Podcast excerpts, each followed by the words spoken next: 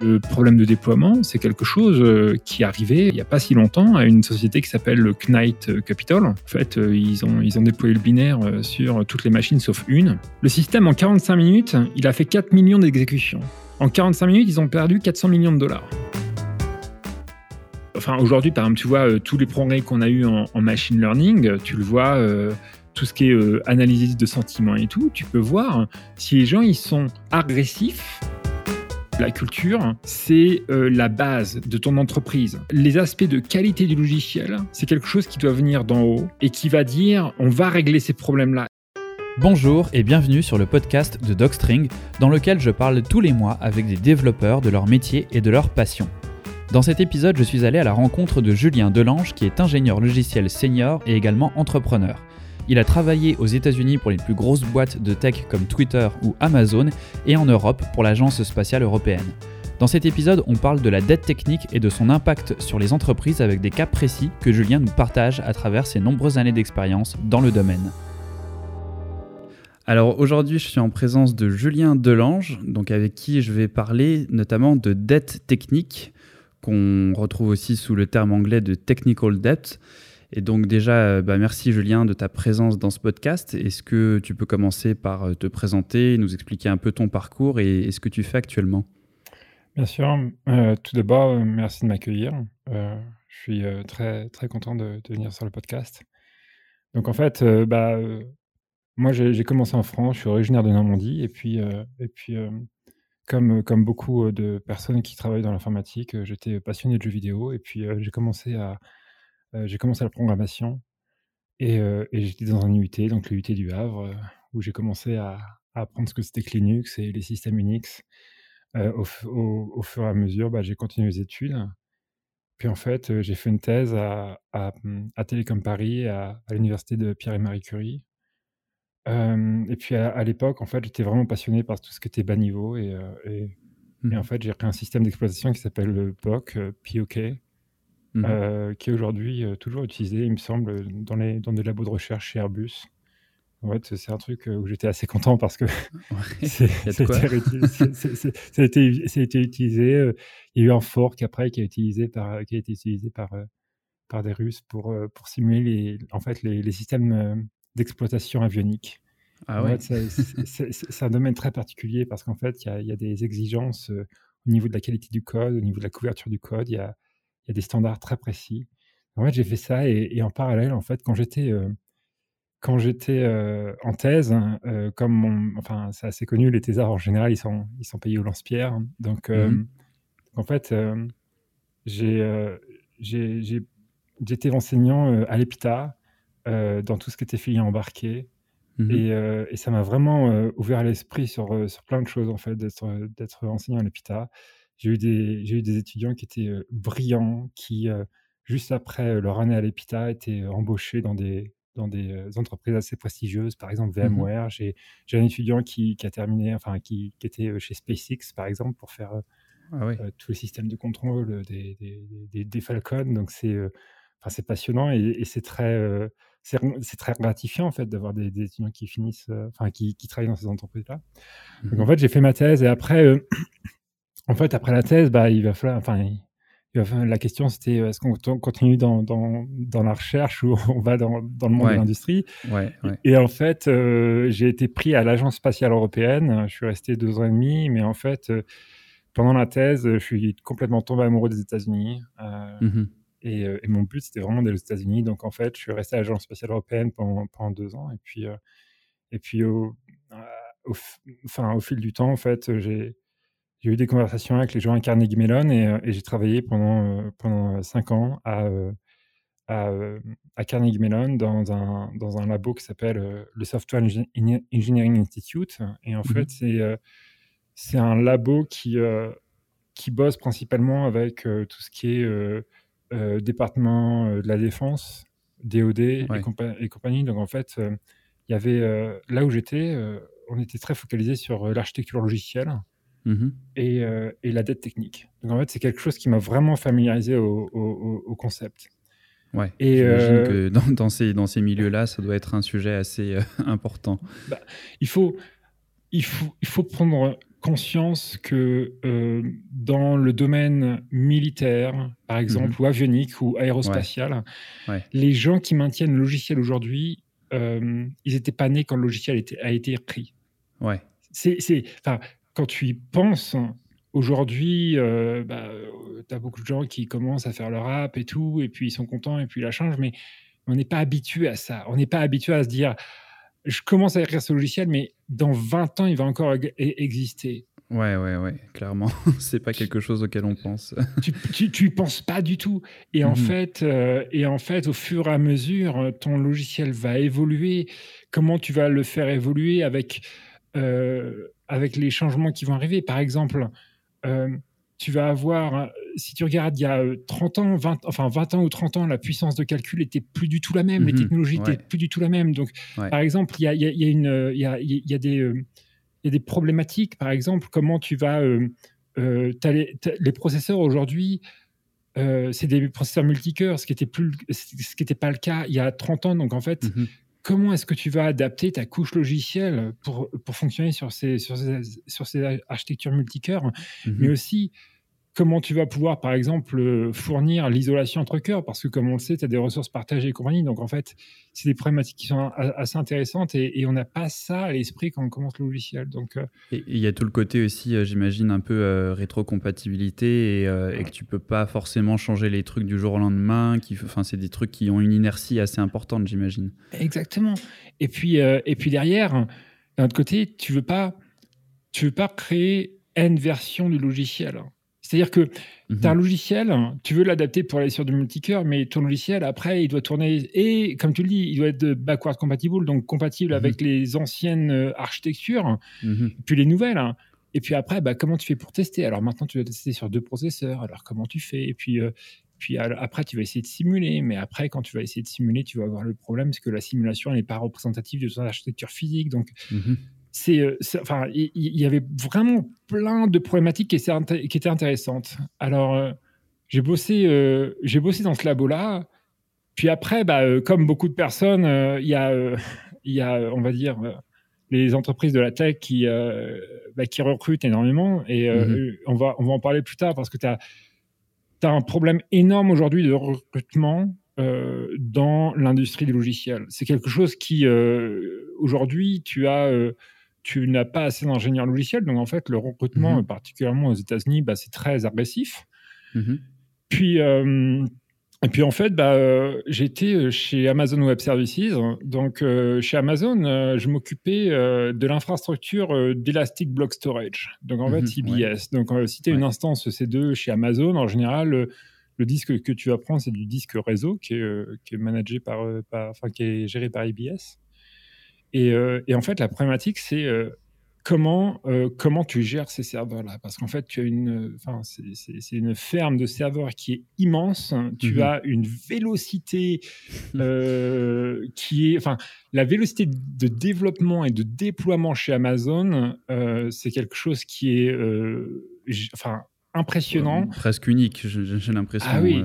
ouais. C'est, c'est, vraiment avoir travaillé dans cette ambiance-là, euh, enfin, ça a été vraiment très motivant. C'est quelque chose euh, que j'ai vraiment adoré. Euh, je suis pas resté très longtemps chez Amazon, non pas parce que je, je n'aimais pas Amazon, mais parce qu'en fait, pour des raisons personnelles, je suis allé en Californie.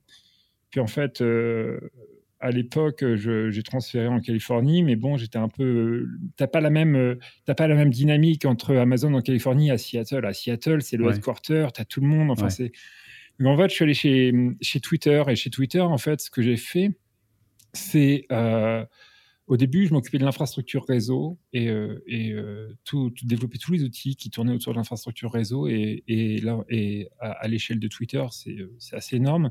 Mm-hmm. Et après un an, en fait, j'ai travaillé sur, sur les pubs donc en fait, toutes les ads de Twitter euh, et euh, particulièrement euh, la, dernière équipe avec laquelle j'ai travaillé, c'est l'équipe qui pro toute la promotion des, applications mobiles sur Twitter. Mm-hmm. Et, en fait, c'est passionnant l'échelle à laquelle Twitter travaille, comment tu gères les incidents, comment tu gères mm-hmm. l'architecture logicielle, mais aussi c'est que Twitter, en fait, c'est une boîte qui a commencé en 2006, 2008, quelque chose comme ça. Et en fait, euh, c'est passionnant de voir comment ils ont, comment le logiciel il a évolué. Ouais. parce qu'en fait, comme tu dis, ça fait déjà, en, ça fait quoi? Ça fait 15 ans presque maintenant. Il y a des choses qui ont pas mal évolué, même si ça semble assez récent encore. 2008, 2010, c'est pas, c'est pas trois ou quatre décennies, mais en 10 ans, il y a beaucoup de choses qui changent, quoi.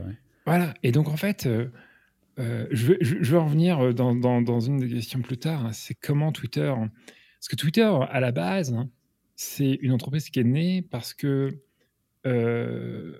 les, le fond, enfin, la boîte initiale a euh, fail, enfin, euh, ça, a échoué. Mhm. Euh, et, à un moment, bah, les mecs ils sont, ils sont venus voir les investisseurs, ils ont fait bon, bah, voilà, notre, notre application de podcast, elle n'a pas fonctionné. Est-ce que il y a un autre projet là Un, truc qu'on pourrait tirer de tout ça. Quoi. voilà, est-ce qu'on vous rend l'argent ou est-ce qu'on fait ça? Et puis ils ont fait Twitter. Donc en fait, c'était le truc un peu fait à l'arrache, tu vois, en Ruby on Rice, avec du MySQL. Et, et, puis euh, bah, après, tu as eu euh, tous les problèmes en fait sur euh, comment tu comment tu vas bah, comment tu vas scaler ça et compagnie. Et puis, Parce que c'est un peu le c'est un peu le, le, le dilemme de, toutes les boîtes en fait. J'ai l'impression, je je sais pas s'il y a des boîtes qui commencent justement avec une approche très euh, très, euh, très pérenne, on va dire, parce qu'effectivement, tu as envie de. Et moi, je le vois aussi, euh, je sais que tu es entrepreneur, je le suis aussi, et on a envie de shipper le plus vite possible ce qu'on appelle un MVP. Donc, tu sors le, un truc qui marche, quoi, qui te permet de t'assurer qu'il y a des gens qui sont intéressés avant de mettre trop d'efforts dans un code qui est beau, qui, est, qui marche bien, qui est testé de partout, etc. Et donc, effectivement, je pense que c'est n'importe quelle entreprise se, se prend ce mur, en fait. Alors, alors en fait, euh, ouais, non, mais complètement. Et puis, quand tu démarres et tu fais le MVP, comme tu le dis, euh, ton but, c'est pas d'avoir le code qui est beau. Ton but, c'est mhm. d'avoir un truc qui marche euh, pour soit avoir des, clients, soit lever des fonds. Mhm. Parce qu'à la fin, ta problématique première quand tu commences un logiciel et quand tu démarres une boîte, c'est clairement payer les salaires à la fin du mois, sinon il n'y a plus personne. voilà. donc, donc, du coup, euh, mais après, la question, c'est comment, euh, comment à un moment, bah, tu te dis, euh, bon, bah, là, on arrête, on va faire un truc qui est propre. Et puis, comment tu fais la transition? Alors, il y a un mythe, il y a un mythe qui est de dire, on va tout réécrire. Et puis, tu as, un blog post de Joel Polsky, qui, qui travaillait à l'époque sur Netscape. Qui est très, enfin, ce, ce blog post est très connu, c'est Things You Should Never Do rewrite ou un truc comme ça. C'est en fait l'idée et, en fait euh, les, anciens du net vont sûrement s'en rappeler. À l'époque, euh, tu avais euh, Netscape et puis ils, ils, ont passé de Netscape 4, je crois, à Netscape 6 ou quelque chose comme ça. Ils ont tout, ils ont voulu tout réécrire. Mm-hmm. Et en fait, bah, ils ont été, il y a eu des délais énormes. Ça a été un vrai désastre. Hein. Il y a trop d'inertie en fait. Tu peux ah. pas, tu peux pas faire pause. Et si tu essaies de faire deux trucs en parallèle, c'est marrant, j'avais un peu le même, euh, le même euh, dilemme, en fait, dans, parce que moi, dans le domaine où j'étais, dans les effets visuels, en fait, on n'avait pas de. Si tu veux, le code n'était vraiment pas le but premier. C'est juste qu'on faisait du code pour aider à sortir des images. Mais y a vraiment la, beauté du code euh, n'avait aucun intérêt. Et du coup, on se retrouvait toujours, en fait, à, à effectivement réécrire les choses parce que, parce que le code changeait tellement souvent, même que ça ne mhm. servait à rien de le solidifier. Et, euh, et, des fois, on avait effectivement ces, discussions de se dire bon là, il faut, là, ça, tient plus quoi. on change tellement tout dans tous les sens tout le temps qu'à un moment, il faut remettre tout à plat. Et, euh, et personnellement, les expériences que j'ai vues dans les boîtes où j'ai été, c'était de faire un peu deux branches en parallèle. Et je suis jamais resté assez longtemps pour savoir si ça, si ça a fonctionné, mais c'était d'avoir en fait une une équipe qui, qui, continuait à mettre des bouts de scotch sur le truc actuel et une autre qui, euh, qui vraiment faisait une V2 au long terme euh, en reprenant tout à zéro. Et c'était. C'est une, une, des façons de faire, j'ai l'impression, mais le problème, c'est que tu, forcément, ton équipe, elle fait x2 déjà. Donc, euh, faut, ça fait beaucoup de ressources à mettre là-dedans. Il ne faut pas te planter. Quoi. Ah oui, on a, on a, on a un cas d'étude euh, dans, dans, le bouquin qu'on a écrit sur un cas, un, cas exactement ce que tu, ce que tu expliques. En fait, tu une équipe qui fait bon, euh, là, euh, les gars, euh, c'est pas terrible, il mhm. faut faire une V2. Puis bah, les clients, ils utilisaient la V1. Alors du coup, mhm. bah, ce que tu fais, c'est que tu dois maintenir la V1 et puis développer la V2. Puis tu dois faire, tu dois rendre la V2 compatible avec la V1. Donc après, et les problèmes commencent. voilà, non mais exactement. Et en fait, c'est quelque chose qui est très très dur.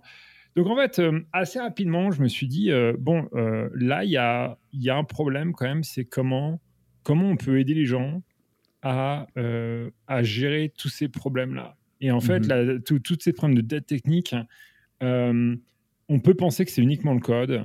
On, peut, on mhm. peut te dire, on peut, tu, as, tu as des arguments qui vont dire, ouais, euh, euh, c'est que dans le code. Et en fait, non, c'est pas que dans le code. Tu as des arguments mhm. qui vont dire Ouais, non, c'est parce que tu n'as que des newbies euh, qui codent. Non, c'est pas mhm. vrai.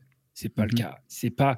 J'ai été dans des boîtes, tu as des gens avec 10 ans d'expérience.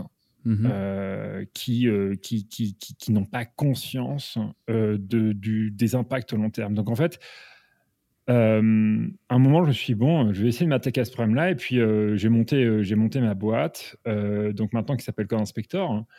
Et, mhm. puis, et puis, en fait, l'année dernière, j'étais, j'étais enseignant à Northeastern University. je travaillais chez Twitter, donc je dirigeais, enfin, j'étais tech lead de l'équipe sur toutes, tous les ads, mobile ad promotion, enfin, tous les trucs qui géraient les, les, applications mobiles sur Twitter. Mhm. Et puis, euh, je gérais cette boîte-là. Et à un moment, je me suis dit, bon, faut, euh, si tu es vraiment sérieux, euh, il faut que tu te consacres à plein temps sur ce, sur ce sujet-là. Mhm. Donc, j'ai tout quitté et, et j'ai rejoint l'accélérateur Techstar, hein, qui est, je pense, avec Y Combinator, sûrement, enfin, Techstar Boulder, c'est avec Y Combinator, sûrement un des meilleurs accélérateurs que tu puisses trouver aux, aux États-Unis. Donc là, mhm. j'ai commencé il y a euh, j'ai rejoint Techstar euh, bah, ce mois-ci et puis euh, maintenant on est à fond sur cette aventure Coin Inspector dont le but c'est vraiment d'aider la, vision, la vision même de Coin Inspector, c'est d'aider les gens à réduire leur dette technique et de mettre ton code ce qu'on appelle en autopilot. Donc, pour les gens qui ont une Tesla et qui ont vu ce que c'est qu'une Tesla, ils comprendront qu'en fait, la voiture, si tu es sur une autoroute, 95% du temps, la voiture a conduit mieux que toi. Et, mhm. euh, et, tu regardes qu'aujourd'hui, Google Doc euh, parle, euh, écrit du français sûrement mieux que toi. Enfin, corrige ton mhm. français ouais, ouais. très bien. Ou, te propose des fins de phrases qui sont mieux, mieux pensées que celles que tu aurais pu avoir. Exactement. Et mhm. bon, on reviendra un peu sur, sur ce sujet-là plus tard, hein, qui est le, le futur euh, de, de, la chaîne de développement parce qu'en fait, depuis 20 ans, on voit qu'il y a. Il y, a un changement, quoi. Il y a, y a, un énorme changement. Tu vois mhm. que des boîtes comme GitHub aujourd'hui qui arrivent et qui se posent des questions sur. Euh, euh, où est-ce que ton CI/CD doit être? Est-ce mhm. que on devient un éditeur de code et compagnie? Euh, ce sont, euh, ils commencent à se poser ces, questions-là. Et en fait, euh, et en fait, c'est assez intéressant de voir comment, en 20 ans, on est passé de j'utilise CVS et puis c'est un peu l'arrache, mhm. où, on, où, on, se met le code source sur un serveur FTP, mhm. à j'ai une chaîne automatisée qui aujourd'hui me dit de manière assez prédictible si mon build il est bon ou pas et ça le déploie automatiquement. Ouais. Bah, moi, je vois, ça, euh, je vois ça totalement. Je ne sais pas si tu connais un outil qui s'appelle euh, Sorcery. C'est un, c'est en fait, c'est un, peu dans la même veine que Kite aussi. Et en mhm. fait, c'est des trucs qui, euh, juste un niveau particulier, même sans rentrer dans une, une boîte et tout. Moi, j'ai installé ça. C'est une extension que tu mets sur tes éditeurs de code.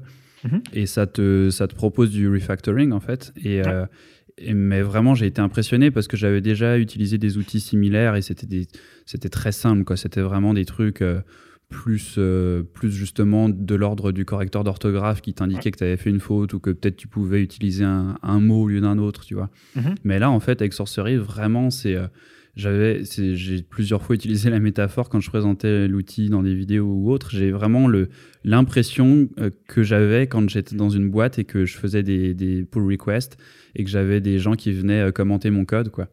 Parce que vraiment, il y a un niveau de compréhension maintenant où, euh, où c'est plus juste un mot, c'est plus une ligne, c'est vraiment, il comprend euh, le, bloc, il comprend la fonction, il comprend et, il arrive à me, à me, proposer des choses et même des fois j'apprends des choses, je me dis ah waouh, j'avais pas vu qu'on pouvait faire ça mieux et, et, maintenant il y a un peu ce côté effectivement autopilot Où au début, bon, tu as quand même envie un peu d'analyser de, ce qu'il fait, de pas juste appuyer sur correction directement. Mais, mais après, dans les outils, comme tu dis, de CI/CD, je pense qu'il y a beaucoup de choses, effectivement, qui, des processus que, que l'humain n'a pas envie de faire, en fait, et qui, qui, peuvent être faits automatiquement. Mais je, je, vais juste rebondir sur une question, du coup, là-dessus, parce que j'avais une question sur le, en fait, à qui revient la responsabilité, et tu t'as parlé de Tesla, et ça m'a fait, ça m'a fait penser à ça aussi, quand, euh, euh, dans le cas des Tesla, c'est la grosse question, s'il y a un accident, qui est responsable et là, je me dis que c'est un peu le même, le même truc. si, parce que tu, parlais des, juniors, des, de, qu'il y avait des mhm. seniors aussi, des fois, qui, euh,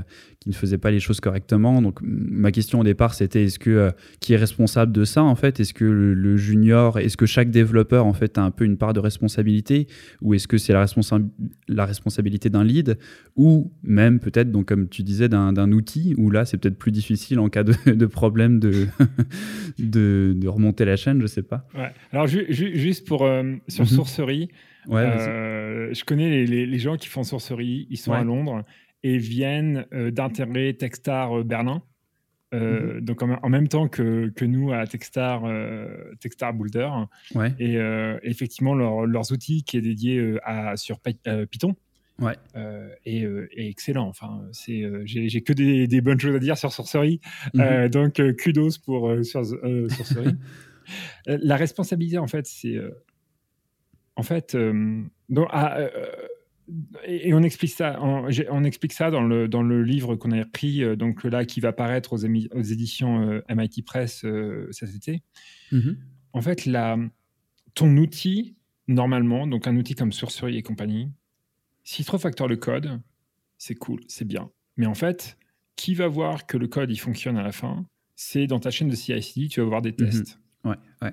Et tes tests, à la fin, ils doivent te dire si ton refactor ou ton changement de code est bon. Alors en fait, le problème derrière, tu vas me dire, c'est euh, bah ouais, mais ma, ma, suite de tests, euh, je peux avoir des trous dans la raquette. C'est ça, il faut que les tests aussi soient, ils soient bulletproof. Quoi.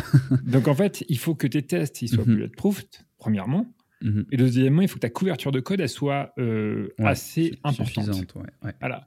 Mais en fait, euh, souvent, tu vas avoir des couvertures de code qui vont être à, 90%, euh, mais tu vas tester que le code, les happy cases. Donc, en fait, tous les trucs où mhm. ça marche bien, mais tu vas pas mhm. euh, tester les cas d'erreur.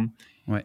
Et c'est là où tu vas avoir des problèmes. Donc, donc ça, au niveau de la responsabilité de qui voit si le refactor est bon, normalement, ça devrait être ta test suite qui dit si c'est bon ou pas. Et, et normalement, mhm. si, as, si as ton CI/CD pipeline, il est, pas, il, est plutôt bon, tu vas avoir une, test coverage qui va être euh, assez bonne, et à la fin, tu vas déployer automatiquement. Ou euh, tu vas faire un, déploiement, un déploiement graduel. Alors après, ça dépend du scale que tu as. Par exemple, si tu as 100 000 serveurs, tu vas déployer sur trois, euh, sur, trois serveurs. Tu vas voir si ça crash. Mhm. Bon, si ça ne crache pas, tu déploies sur six serveurs. Puis mhm. cinq minutes après, voilà. Et, en fait, bah, tu, tu, fais un, déploiement, un déploiement graduel. Mhm. c'est beaucoup de déploiements sur beaucoup de déploiements que j'ai vus euh, fonctionnent comme ça. Donc en fait, tu as ça. Après, la, la dette, ça, c'est uniquement sur euh, le code. Donc en fait, euh, tu as, mhm. plusieurs niveaux de technical debt. et, ta dette technique, en fait, elle va être dans plein de.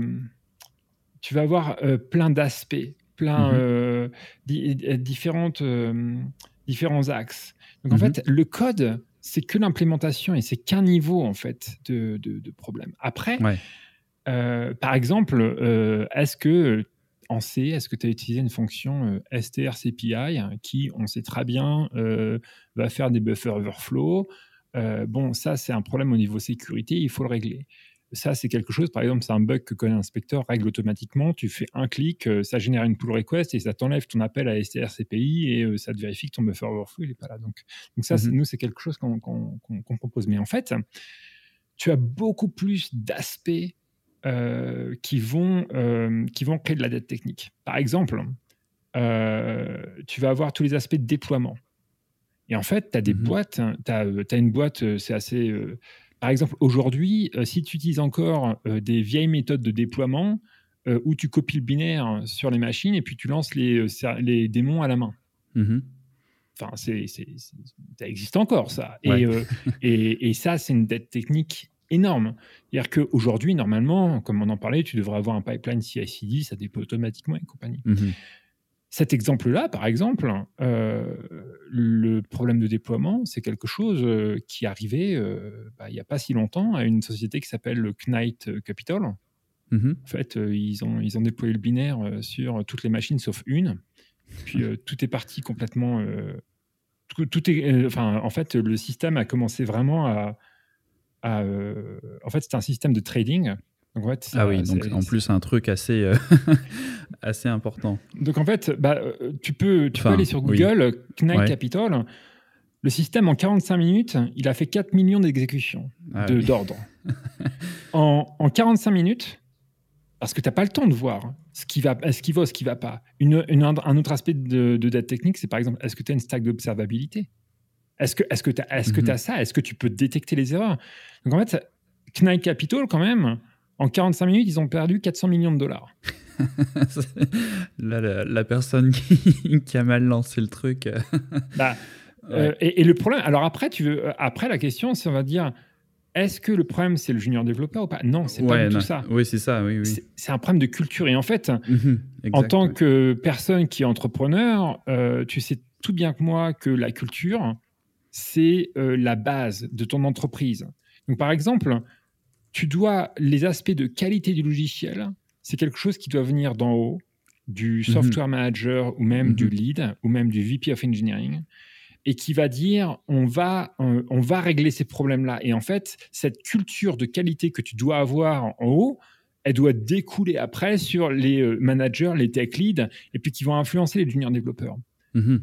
ça, ça, me fait penser juste à une, euh, la même anecdote sur. Euh, j'avais vu, je crois que c'était sur euh, Reddit, un, un, gars justement qui était junior, qui avait à son premier jour qui avait détruit la base de données de production et qui était complètement paniqué et qui me disait euh, ah je me sens mal est-ce que c'est ma faute etc euh, euh, c'est quoi ça peut être quoi les conséquences etc et justement tout le monde lui avait dit écoute si à ton premier jour tu as réussi à détruire la base de données et que c'est vraiment un problème parce qu'il n'y a pas de backup parce que déjà tu as pu le faire etc c'est pas toi le problème c'est les, les gens au-dessus de toi donc c'est exactement ça c'est ça, ça vient d'en haut quoi.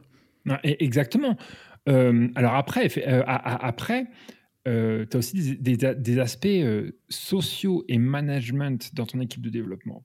en fait, on, explique aussi un, peu, un peu ça dans, dans, dans, le bouquin à plusieurs, à, quelques, quelques reprises, on va dire. Mais en fait, tu as, quelques signes quand tu es dans une, dans une équipe bah, que, que, ça va pas. Par exemple, euh, tu as euh, le développeur qui est lone wolf. On appelle ça lone wolf. Mhm. Donc en fait, le loup qui est seul. Le loup solitaire. voilà. Le, le, développeur, euh, tu sais, qui, qui, va tout seul, qui fait ses commits. et mhm. puis, alors bon, maintenant, normalement, tu, tu, dois avoir un processus de code review. Mais tu as, as des boîtes qui, qui, qui n'ont pas ça. Donc en mhm. fait, ce, tu peux avoir ce, ce problème-là et ce problème-là de lone wolf bah, le problème, c'est que quand il, quand il est parti, plus personne ne sait ce qu'il fait.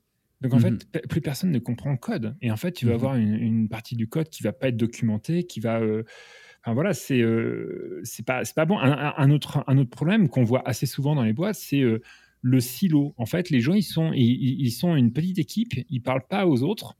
Donc un, un exemple assez typique qui se, qui se passe dans pas mal de boîtes, c'est tu as une équipe, ils font leur librairie, puis ils doivent, ils font une librairie euh, qui est utilisée par d'autres équipes.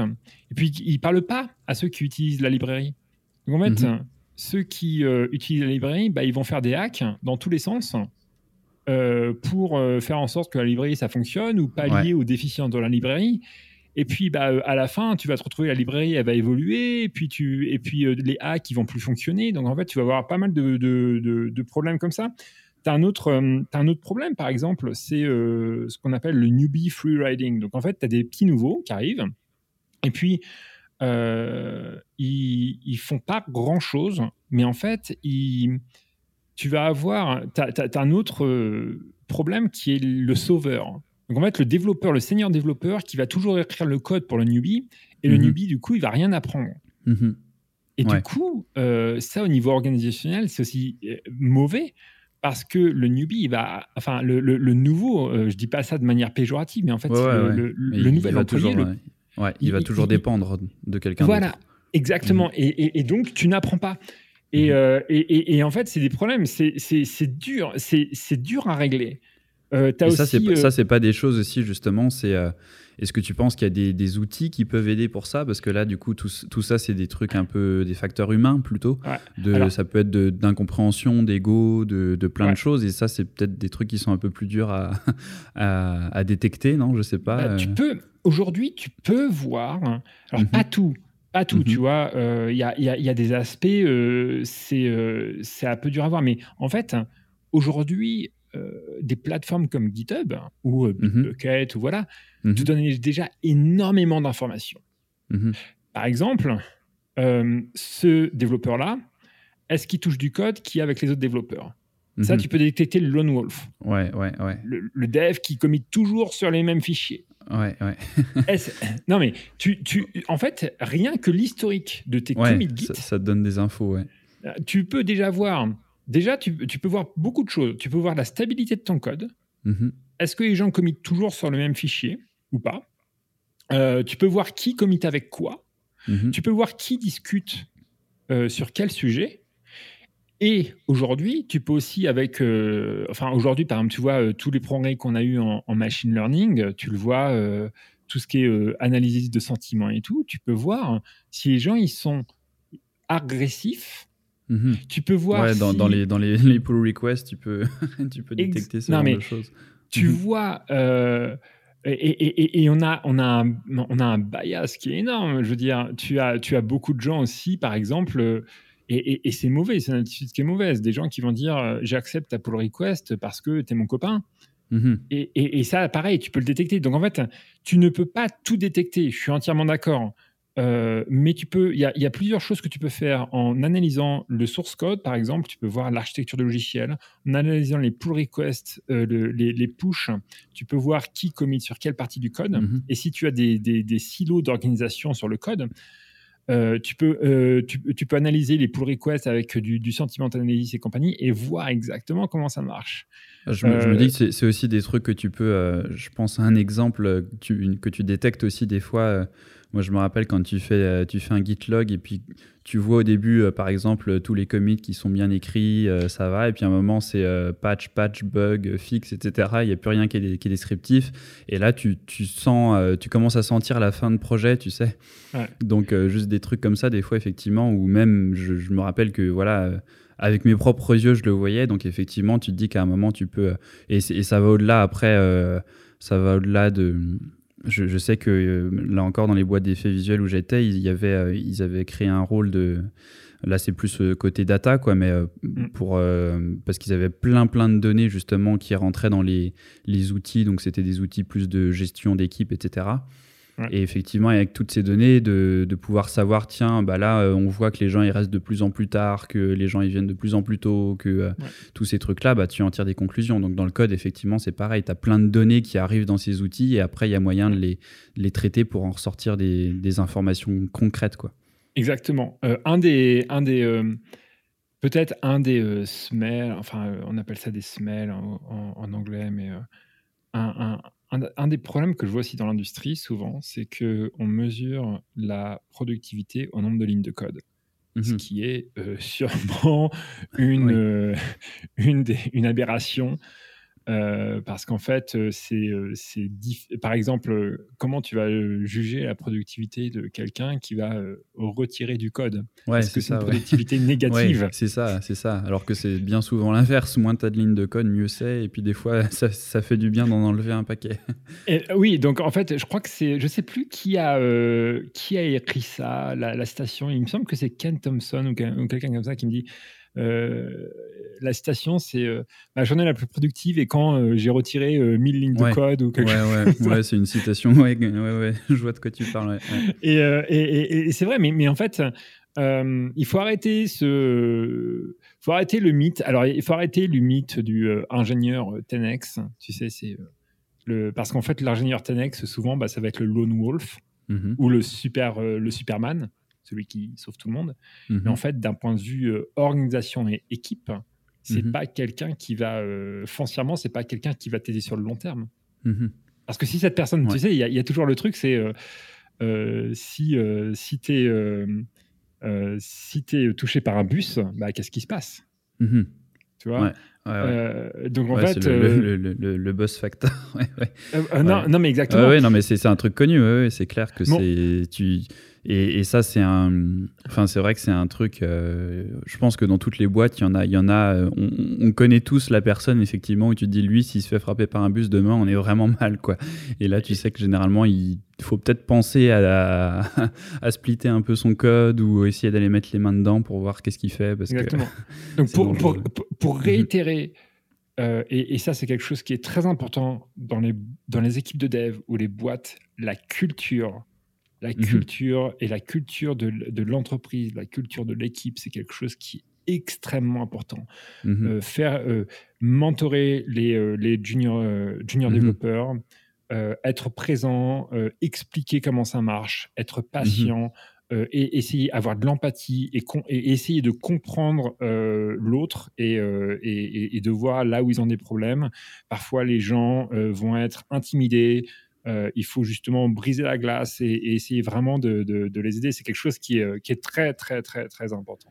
Et justement, j'avais une question sur le, par rapport à la formation des juniors sur le sujet, parce que justement, il y a tellement d'outils et il y a beaucoup aussi de processus qui sont un peu automatiques.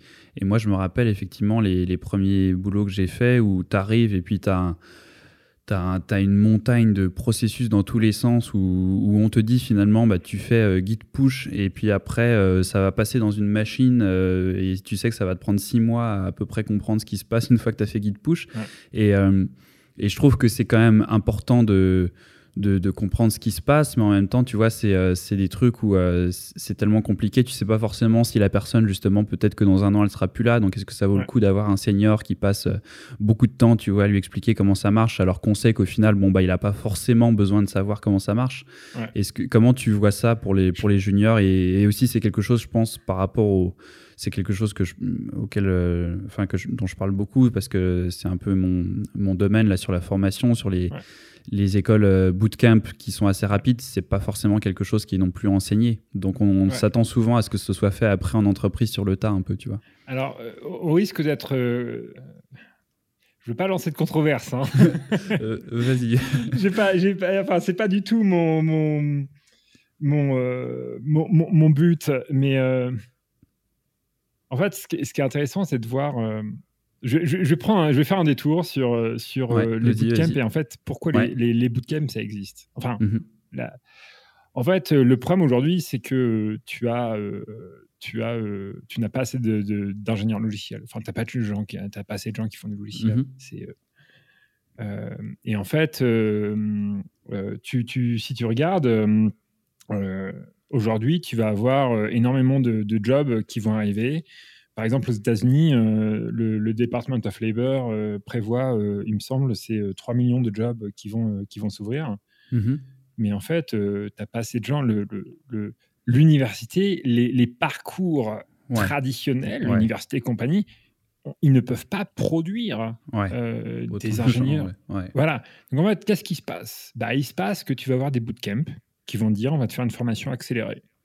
C'est tu vois, en général, le bootcamp, euh, mhm. ça va être six mois ou un an, quelque chose comme ça. Ouais, et encore, là, t'es es gentil. Des fois, c'est plutôt trois mois.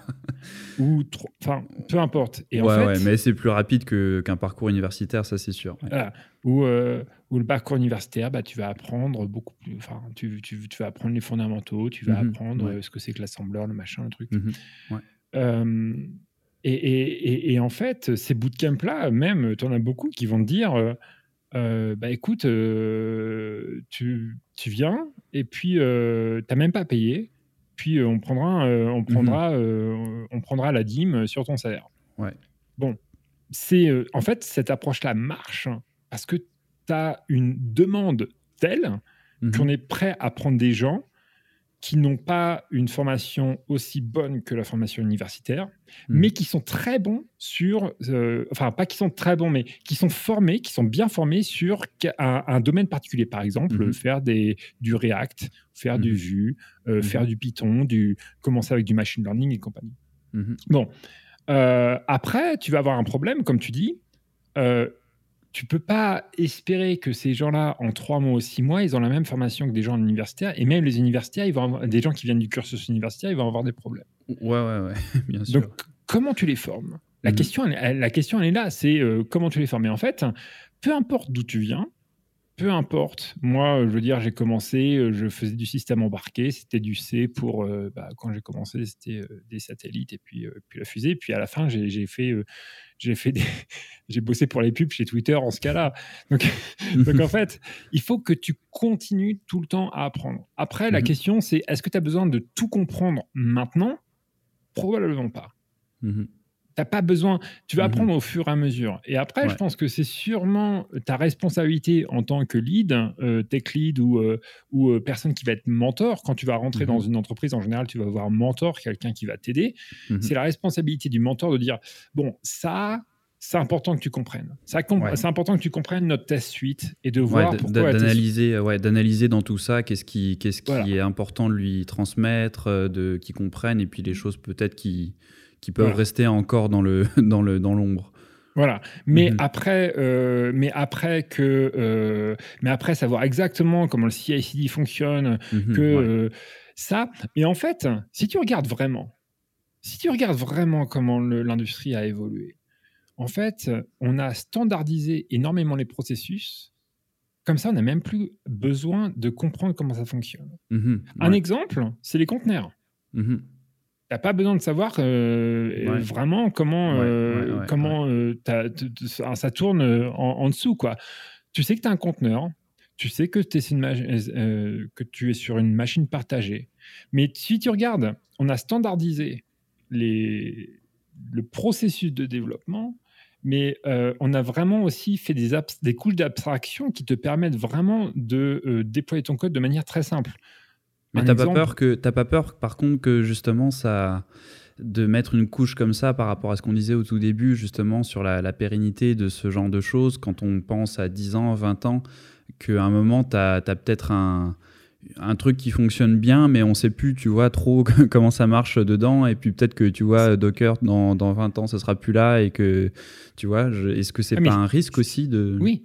d'avoir cette abstraction? Ouais. C'est un risque. Entièrement d'accord avec toi. Euh, c'est un risque, mais c'est un risque que tu prends et qui doit être calculé. Ouais, c'est ça. Tant que c'est conscient et que tu sais après euh, que tu as du backup. Voilà. ouais. Voilà.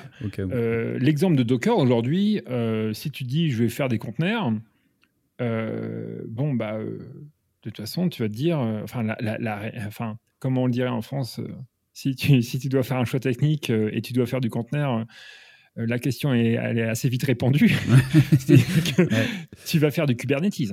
Parce qu'aujourd'hui, euh, tous les gens qui vont faire du Kubernetes, si Kubernetes, euh, ça tombe à l'eau, mhm. bah, les gens vont trouver une solution. La communauté mhm. va trouver une solution. en fait, en général, tu vas pas aller sur des, tu vas, tu vas essayer de prendre des choses qui sont assez standards que les gens, que les gens comprennent. L'intérêt de solutions, par exemple, comme Docker et compagnie, c'est, euh, ça va aussi te permettre euh, d'isoler tes processus. Bah, euh, tu sais, avant, et, c'est quelque chose qu'on voit quand tu vas vouloir migrer tes services. Donc en fait, avant, on avait, on avait les, les, les services binaires énormes. Et mmh puis, à, faire une transition, c'est très difficile. On parlait par exemple de changer les langages. c'est quelque chose dont, on parlait si tu dois changer une librairie ou un langage. Et en fait, avoir cette unité qu'on appelle maintenant les microservices, va, mmh va justement t'aider à faire des transitions assez simplement. Donc en mmh fait, je vais prendre l'exemple. Euh, quand j'étais euh, quand j'étais chez euh, chez Twitter, alors c'est une information qui est complètement publique, voilà. Mmh en fait, ils avaient ils avaient un, un, énorme monolithe.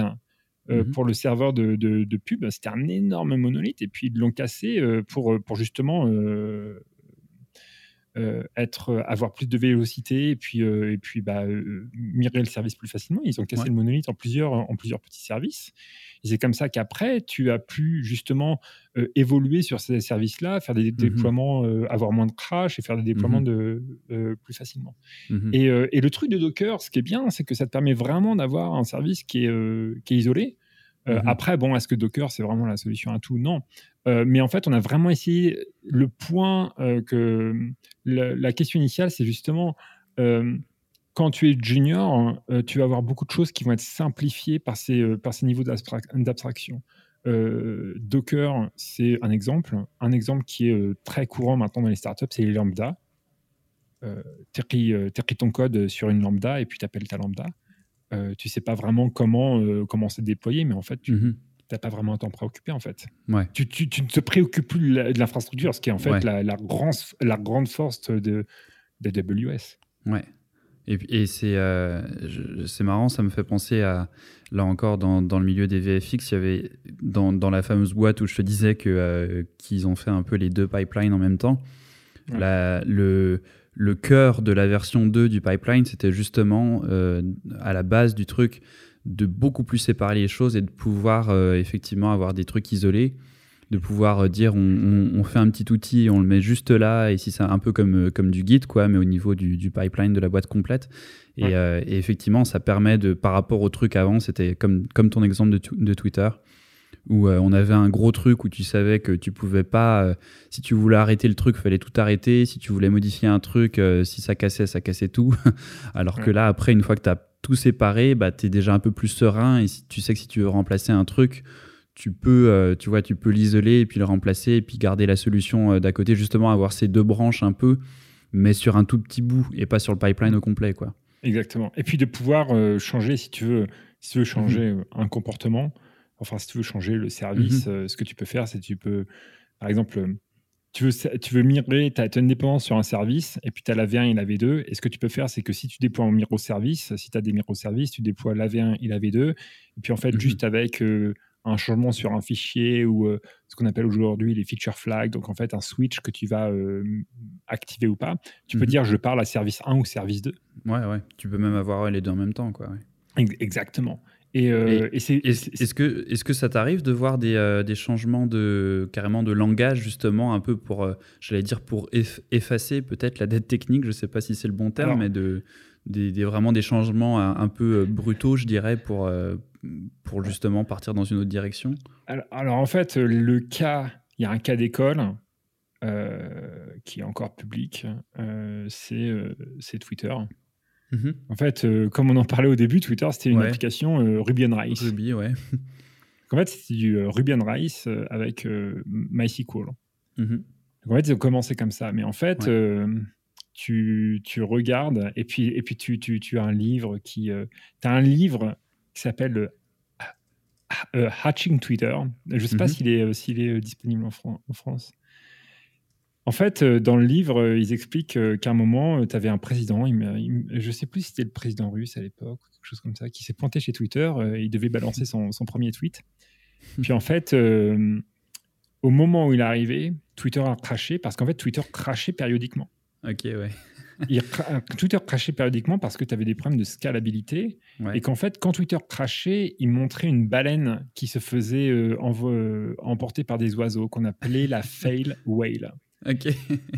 donc, en fait, euh, de manière assez, c'est assez marrant en fait dans, le bouquin ils écrivent ça. Bistone, qui était le, le cofondateur de, Twitter, et mhm. quand le président arrive, il reçoit un SMS qui dit bon le site il crache.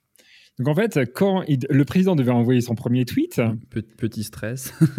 et donc en fait, le cofondateur, il marchait en zigzag dans le couloir pour gagner du temps pour que le site allait, revenir. Et les ingénieurs ont euh, remis le site euh, en, marche au moment où il mhm. devait tweeter. Donc en fait, bon, est-ce que c'est vrai ou pas? J'en sais rien. C'est euh, peut-être que c'est un mythe. Mais en fait, pour revenir à comment, comment Twitter a été créé, donc en fait, c'est une application Ruby on Rails et en fait, tu as, plusieurs problèmes. Premièrement, tu as le problème de scalabilité, euh, qui est bah, d'avoir une database comme MySQL pour, euh, pour euh, stocker tous ces messages. Mhm. et le deuxième problème, c'est Ruby. Et en fait, tout était une, une, seule application en Ruby. Mhm. Donc en fait, et, et, ça, ces informations, c'est pas quelque chose que moi je sais parce que j'étais à Twitter à l'époque. En fait, euh, ça vient, euh, ça vient de, de quelqu'un que j'ai interviewé qui était à, l'époque chez Twitter, hein, que j'ai interviewé pour le, pour, le, pour le livre là, que, qui, va, qui va paraître. Mhm. En fait, à l'époque, tu avais une application Ruby et les gens, ils pushaient leur code. Mhm. Mais seulement Ruby, le problème, c'est que t'as pas, euh, c'est un langage qui est interprété. Mhm. Et puis, tu as tous les problèmes de, des langages interprétés. Tu n'as pas, pas correctement testé ton code, ça crache. Ouais, ouais. Donc en fait, Twitter, ils, ont, ils en sont venus à un moment où quand tu voulais merger du code, ton manager devait aller défendre ton code. Tu, vas, tu, avais des merge meetings deux mhm. ou trois fois par semaine. Je, je voilà, moi j'étais, enfin, c'est quelque chose comme ça. Mhm. Et tu devais, euh, tu devais défendre le fait que tu allais merger. Donc, en fait, c'était plus tenable. Mhm. donc, en fait, ce qu'ils ont ça va au début, mais après, ouais. Voilà. Et donc, en fait, ce qu'ils ont fait, c'est qu'ils ont tout migré en Scala. Mais la migration en Scala, elle a pris énormément de temps. Et donc, en fait, il a fallu découpler le monolithe euh, euh, en, en, plusieurs microservices et ça a pris des années. Alors en plus de ça, ce qui est quand même assez intéressant, c'est qu'au début, tu vas te dire, ouais, bon, c'est Ruby on Rails, tu vois, il y a deux, trois problèmes, on va les régler, quoi. Tu mhm. vois, tu, prends deux, trois mecs euh, qui savent ce que ça, comment, comment marche Ruby on Rails, et puis, puis en fait, au début, ils se sont dit, non, non, mais les gars, c'est juste l'interpréteur Ruby. Donc, on, va faire notre propre interpréteur Ruby. Mhm. Donc, ils de chez Ruby. Mhm. Et puis après, le problème, c'est que les patchs, ils n'ont pas été intégrés dans la branche principale. Ouais. Donc après, ils devaient maintenir leur propre patch parce que quand tu avais des problèmes de sécurité sur leur propre branche de, l'interpréteur Ruby, bah voilà, t'es mal. Il me mhm. semble qu'ils ont aussi forqué Ruby on Rails. Donc en fait, d'un point de vue sécurité, à la fin, ça ça un casse-tête pas possible. Euh, donc, en fait, c'était, euh, c'est quand même un cas, euh, un cas d'école. Enfin, c'est un cas assez intéressant de, de, de, dette technique. Et comment tu mires sur les langages, c'est, ça va te prendre un temps énorme. Euh, bah ouais, c'est comme là, c'est effectivement des choix, euh, des choix qu'il faut pouvoir assumer et, euh, et argumenter, j'imagine, parce que parce qu'effectivement, c'est pas des trucs, enfin, c'est des trucs qui peuvent t'emmener sur des années, quoi. Et après, bah si ça se plante, enfin, c'est difficile, je pense, de enfin je sais pas, tu, me confirmeras ou pas, mais de, tu vois, de faire des tests, de se dire bon allez pendant un mois on essaye ça, ou tu vois, j'ai l'impression que c'est un peu des décisions qui t'emmènent sur, euh, là encore avec de, avec de l'inertie sur des fois des années quoi. Bah tu vas avoir des problèmes, tu vas avoir des problèmes parce qu'en fait, d'une, tes développeurs, ils sont formés à un langage. Mhm. Il va falloir, tu peux pas les virer et puis, euh, et puis prendre des développeurs qui sont bons sur un autre langage. De toute façon, en général, si tu es un bon développeur, tu vas être bon sur plusieurs langages, mais il va te mhm. falloir un temps d'adaptation. Mhm. Donc, déjà, bah, euh, tu as cette problématique euh, qui est là. Il y a après, bah, comment tu vas avoir adapté ton, ton, code existant. Il y a, y, a, y a, beaucoup d'exemples de boîtes qui ont été, pas, non pas paralysés, mais qui ont pris beaucoup de délais. LinkedIn, c'est aussi, euh, c'est aussi un cas où, euh, où, ils ont eu beaucoup de, problèmes euh, au, niveau, au niveau des techniques. Mhm. si tu regardes chez Google, enfin, tu as eu un rapport de Stripe en 2008 mhm. qui te dit que le bad code, le, code qui est mauvais, mhm. alors après, ça, ça, ça, comprend tous les aspects déploiement et compagnie, mais ça prend 20% du temps d'un développeur. aujourd'hui, donc aujourd'hui, aux États-Unis, euh, le coût d'un développeur par an, c'est 108 000 dollars en mhm. moyenne. Mhm. Dans la Silicon Valley, euh, tu es plus dans les 250 000 à 500 000 dollars par an. Ouais. 20%, si tu fais le calcul, tu es facilement dans les 5 ans, plus de 50 000 dollars par, par développeur par an. Ouais, donc tu as de quoi investir dans quelqu'un qui va te faire économiser un peu sur ses coûts. quelqu'un qui va. Alors après, mais, mais, mais encore une fois, c'est quelque chose qui vient vraiment du, du d'en haut. Parce qu'en fait, tous, ces, tous ces choix-là, ils doivent être faits. Par exemple, quand tu commences, à un moment, c'est. Euh, c'est euh, comme tu le dis, tu, tu, tu, commences une startup, tu vas faire un MVP. Il y a un moment, bon, bah, le CTO, il doit dire bon, bah, le MVP, il était sympa, mais là, euh, il va falloir qu'on change assez rapidement, sinon on va, se, mhm. faire, euh, on va se faire doubler. Et en fait, tu as, plein de, plein de boîtes, et c'est pour ça qu'en fait, euh, les grosses boîtes, ils vont, vont, vont, vont bouger lentement. Parce qu'en fait, c'est très dur de changer la direction du, euh, du bateau, quoi. Mais c'est ça, ouais, c'est ça, c'est ça que j'allais dire. En fait, c'est le. J'ai l'impression que des fois, c'est tout le dilemme, en fait, les, la difficulté. Nous, on avait des. À un moment, il y avait presque, je sais pas, 5 ou 6 personnes sur une équipe de 30 développeurs qui était juste là pour faire les scrums, pour gérer enfin pour, pour s'assurer en fait que toutes les choses soient bien gérées quoi. Mais du coup ça mettait, enfin ça ralentissait à fond parce que fallait, euh, c'était un peu comme tu disais avec le cas de Twitter où à chaque fois qu'on faisait une, une, pull request, il y avait plein de débats, euh, fallait, on, fallait que le coverage soit bon partout, enfin donc du coup et quand nous pour le coup c'était, euh, tu avais la, production du film qui poussait derrière, c'était, tu vois c'est un moment où on disait bon ok c'est ça, ça volait en éclats et puis on faisait le code parce qu'on savait que de toute façon après les deux semaines de rush, on allait repartir à zéro en quelque sorte. Et j'ai l'impression qu'il y a un peu cette idée des fois aussi de se dire, bon, tu vois, on pousse jusqu'à la, la V 3.5 euh, et puis après, hop, on, gérera les problèmes plus tard. Quoi, parce que ça... De, et d'expliquer aussi à un patron, euh, alors là ça, dépend à quel niveau est le patron, euh, au niveau de la technique ou, pas, mais mais moi, je me rappelle que j'avais dû expliquer justement à, mon boss, dont c'était une petite boîte, donc ça va, on se connaissait bien. Mais j'avais dû lui expliquer justement qu'à un moment, pendant un mois, il n'y aurait pas de nouveaux features, il n'y aurait rien. Et, comme on disait tout à l'heure, qu'il y aurait de moins en moins de code et que c'était une bonne chose en fait. Il a réagi comment bah, Il a bien réagi, il a, parce que justement, c'était une petite boîte et puis. Euh, euh, enfin, c'est ça, il y avait une bonne, euh, une bonne confiance, je te dirais. Il, comprenait que je, je, disais pas ça, tu vois, pour me la couler tous pendant, pendant un mois. Euh, mais, mais c'est vrai que, alors que dans, dans, les grosses boîtes, tu vois, il y avait plus ce clash entre les gens qui voulaient faire du code clean, etc., qui venaient justement plus du logiciel et pas des effets visuels et qui, qui voulaient faire les choses bien. Et, et comme argument, c'est ça, il disait on va passer deux mois en ce moment, mais ça va nous en sauver six plus tard.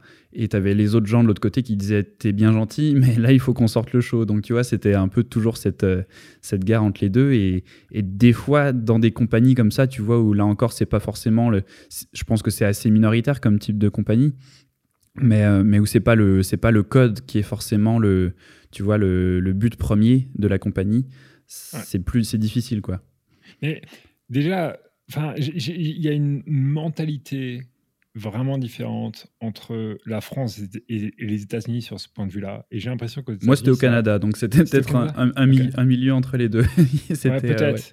Mais en France, en France, en fait, et c'est là où tu vois la différence justement de salaire, c'est qu'en fait, en France, l'ingénierie n'est pas euh, euh, n'est pas euh, on la value pas. C'est-à-dire qu'en fait, mm-hmm. tu vois, en général Enfin, ça change, ça commence à changer, mais en fait, tu regardes, moi, quand je, quand je, quand j'ai quitté mon, ma thèse, mhm. bon bah, euh, quand tu étais bon, euh, quand enfin, quand, quand, quand, quand étais bon, tu allais euh, dans des boîtes de consulting, ou tu allais mhm. bosser dans des banques, ou tu allais peut-être chez Dassault, ouais. peut-être toi, Dassault, ADS, ou mhm. en fait, ces boîtes-là, c'est pas c'est pas les ingénieurs qui, qui dominent c'est les financiers. Oui, c'est ça. c'est un peu le même, euh, le même dilemme du coup. Ouais, bah mais le financier, lui, il voit le logiciel. Mhm. le, financier ne voit qu'un logiciel. Il achète un logiciel comme il achète une, une, boîte de, une, une boîte de poireaux. Mhm. Et qu'en fait, il l'achète, ça doit marcher, mhm. ça doit continuer à marcher, il ne voit pas les investissements.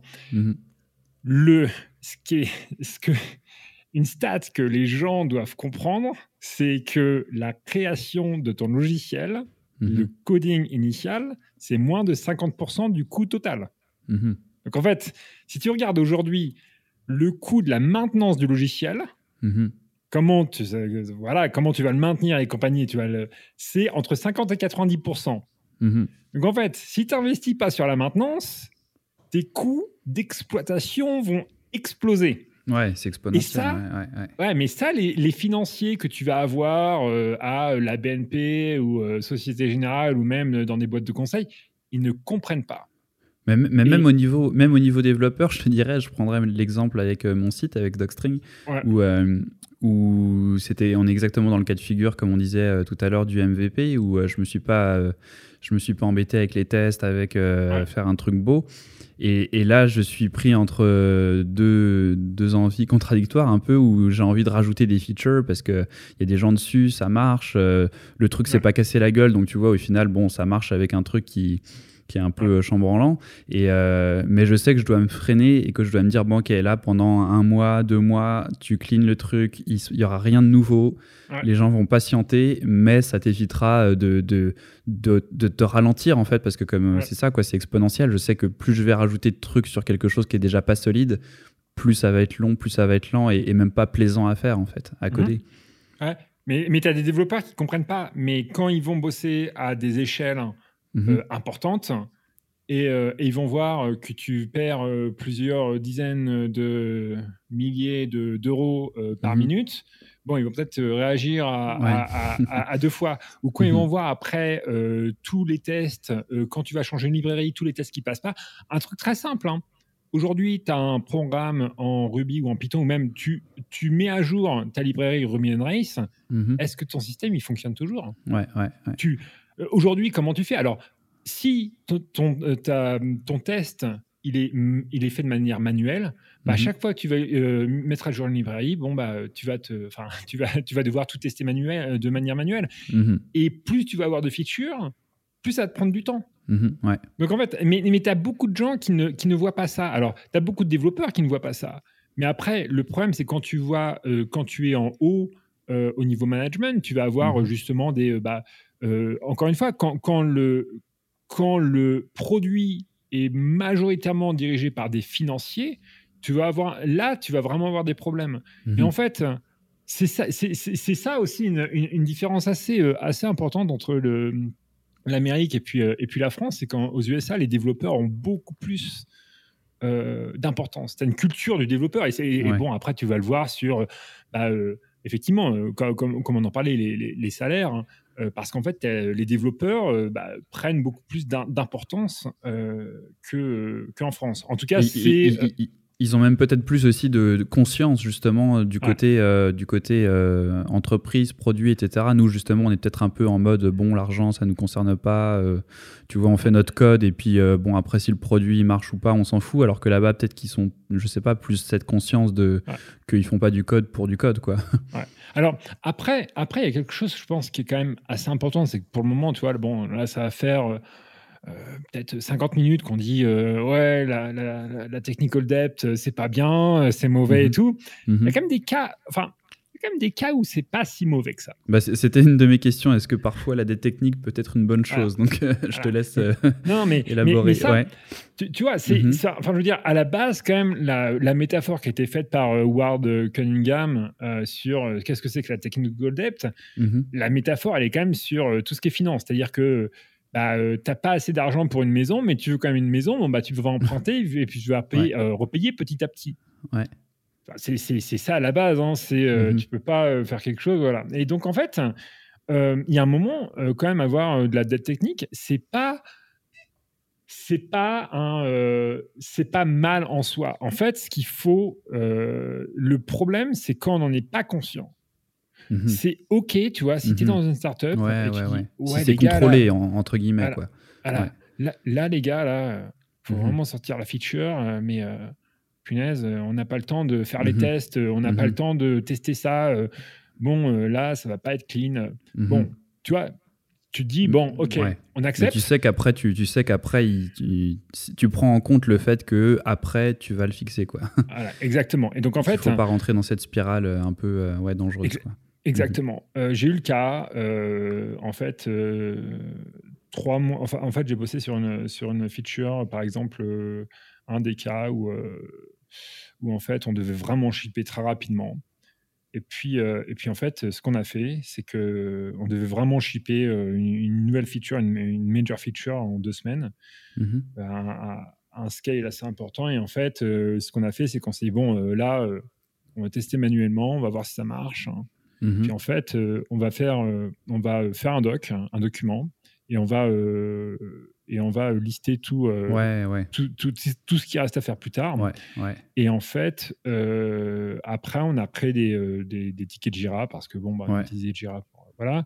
Puis là, c'était bon, bah dans ce sprint-là, à ce moment-là, euh, toi, tu vas euh, faire le test pour ça et tu vas mhm. vérifier que ça marche. Donc en fait, petit à petit, tu, tu, fixes le truc, quoi. voilà, mais y il y avait une. Alors après ça, tu vois, c'était pour une feature. Après, quand tu vas devoir refacturer tout un service, Là, tu vas te dire, bon, on va pas tout faire d'un coup. ce qu'on va faire, mmh c'est qu'on va planifier sur un an. Mmh par exemple, tu as un monolithe que tu dois décomposer en mmh plusieurs microservices.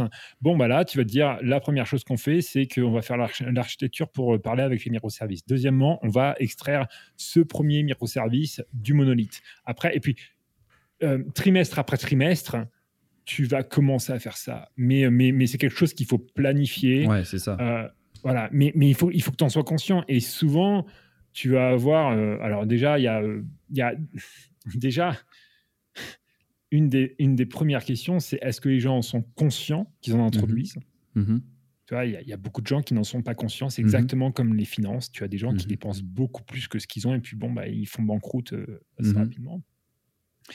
Euh, déjà, il faut que tu en sois conscient et puis après, il faut que tu aies une volonté euh, de, de, de, réduire, enfin de, de, fixer les problèmes et la volonté, elle doit venir, encore une fois, je vais insister là-dessus, sur la culture. La culture, c'est quelque chose qui est très, très, très important. Mhm. Ouais, plus que, plus que justement. Euh, parce que tu peux mettre des outils en place après, mais si, si ça part pas d'un d'une envie profonde d'avoir quelque chose qui, euh, qui est pérenne et qui est testé, etc., tu vois, c'est peut-être un peu le, la, dangerosité des fois de se dire bon, bah allez hop, on va plugger un outil dans le truc et puis c'est bon, on est tranquille. Alors que ce qu'il faut, c'est vraiment en être conscient euh, euh, deep down, quoi. faut, mais, mais, avoir, une, avoir une culture justement de cette qualité, mm-hmm. euh, ça va faire que quand les gens ils te disent là, il va falloir réduire ce problème-là, on va pas leur dire c'est quelque chose qui est inutile et qui ne fait pas d'argent. Mm-hmm. On, va voir, on va voir sur le long terme la culture justement de, de, de, d'aider euh, les juniors développeurs à mhm. comprendre et à faire et à développer du code de qualité, c'est quelque chose qui est aussi très important et qu'il faut valoriser et mhm. qui est malheureusement sous-valorisé.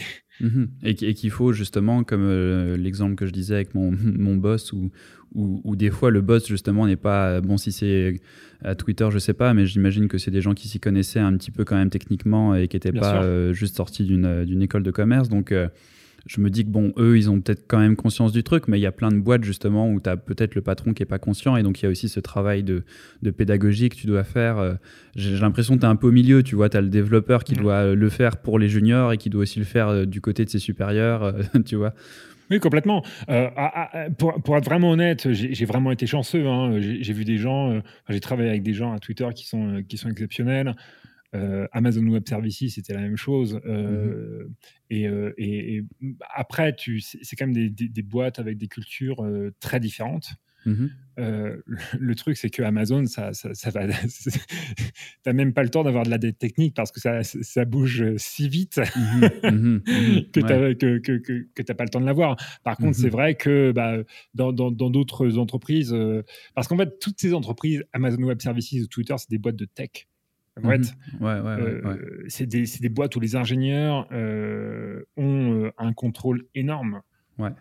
des boîtes en France qui sont plus petites, par exemple, les gens vont moins comprendre ces problématiques-là. Et comme tu le dis, tu vas te pointer, tu vas dire, bon là, il faut vraiment qu'on règle les problèmes. Et puis le patron il va dire, bah ouais, mais moi ça me rapporte combien? Là, ça, hmm. là, ça jusqu'au moment, non mais jusqu'au moment où euh, bah euh, ça, euh, où ça se voit de, de soi-même parce que ça plante quoi. non mais exactement. Mais mais en plus. mais, mais, mais, en plus, tu as des cas où, où justement les, les, comment dire, les, les applications, tu as, tu as tellement de, problèmes que les gens n'ont pas vu, que tu n'avais pas d'effort du management ou des patrons pour, pour régler les problèmes. Bah, je pense que c'est un, un, problème psychologique humain assez euh, tant que tu pas, c'est un peu comme le, réchauffement climatique, euh, enfin le changement climatique. Euh, tant que tu pas, tant que t'es pas touché directement, tu as du mal à, tu vois, faut vraiment bien argumenter pour pour expliquer en quoi ça peut poser problème, trouver des cas de figures précis qui pourrait s'appliquer à toi et puis tu vois et arriver à convaincre parce que si si tu restes trop dans le euh, c'est important parce que et puis tu fais tu philosophes un peu là-dessus tu vois je, je me dis que c'est peut-être pour ça que les, les, patrons après des fois s'en rendent pas compte quoi ouais, mais alors tu as ça et euh, une des métriques que je regarderai aussi euh, pour voir si ton, ton, ton, système est de bonne qualité, c'est si les gens y restent. Mhm. Parce qu'en fait, tu as des boîtes aujourd'hui pour que ton commit y passe, ça va prendre un mois. Parce que, par exemple, le testing est pas, le, le, test n'est pas automatisé. Donc en fait, quand tu testes pas euh, de manière automatisée, tu n'as pas de ship it, on, tu peux mhm. pas euh, shipper si, euh, si tu n'as pas testé manuellement. Alors après, bon, qu'est-ce que ça veut dire tester manuellement et puis comment tu vérifies que ça fonctionne? Alors là, c'est un autre problème. Mhm. Mais les gens, à la fin, quand les, les, développeurs qui sont bons et qui veulent vraiment shipper du code et des trucs de qualité, quand ils voient que ça prend un mois pour faire un changement de code, bon, tu vas avoir des mecs qui vont être déprimés, ils vont se dire, bon, bah ouais, ouais, ça, ça, ça, donne pas envie aussi. Ouais, c'est ça. C'est toujours un peu justement la, la balance, comme on disait, à trouver entre. Et, mais, mais ça va justement dans, dans, le même sens quand même de quand tu passes ton temps à, à travailler sur du code où tu sens que, euh, que tu es en train de rajouter euh, un truc sur le château de cartes et tu t'attends le moment où ça va exploser parce que tu sens que tu mets du scotch partout, quoi. C'est pas plaisant non plus, quoi. Exactement. Alors en mhm. plus, donc comme, comme le podcast, je sais que c'est euh, il y a une audience euh, sur, sur des gens qui sont débutants dans le domaine mhm. informatique et tout. Il y a quelque chose qui est très important, c'est que quand on est débutant dans une entreprise, il faut vraiment apprendre énormément. Il faut, être, il faut avoir faim et, et, et, justement être, apprendre énormément. Et si en fait on sent, si on sent qu'on ne progresse pas, mhm. il ne faut pas rester. Ouais, C'est, il y a, y, a, y a, une amie qui a fait, euh, qui a fait un, blog post et qui, en fait, c'est assez marrant. Elle, voyait l'expérience que quelqu'un avait dans, son, dans, dans, sa vie professionnelle. Elle voyait euh, toute l'expérience gagnée comme des intérêts sur un, banque, un compte bancaire. Mhm, en fait, ça s'accrue au fil du temps. Mhm. Et c'est très important de commencer à avoir de l'expérience au tout début de sa carrière parce que ça va mhm. s'accruer, on, va, mhm. on, va, on, va, on va l'accumuler. Et plus on va avoir d'expérience très tôt, plus on va grandir et on va en avoir plus quand on, est, euh, quand, quand on grandit. C'est les intérêts, intérêts, composés de l'expérience. les intérêts composés. En fait, voilà, intérêts composés, c'est le mot que je cherchais parce que moi, j'ai les mots en anglais, mais, euh, mais voilà.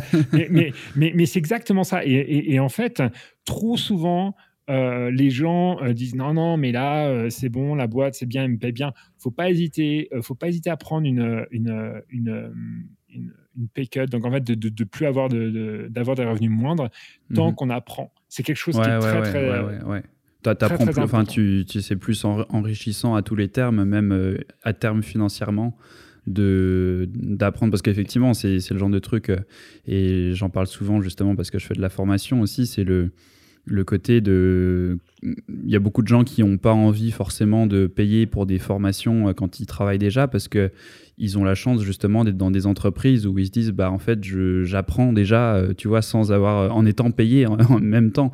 Même si c'est moins comme tu dis justement des fois en fait tu apprends plus et tu sais qu'après tu vas aller chercher un poste plus intéressant parce que tu apprends tellement sur ce sur ce boulot là ouais.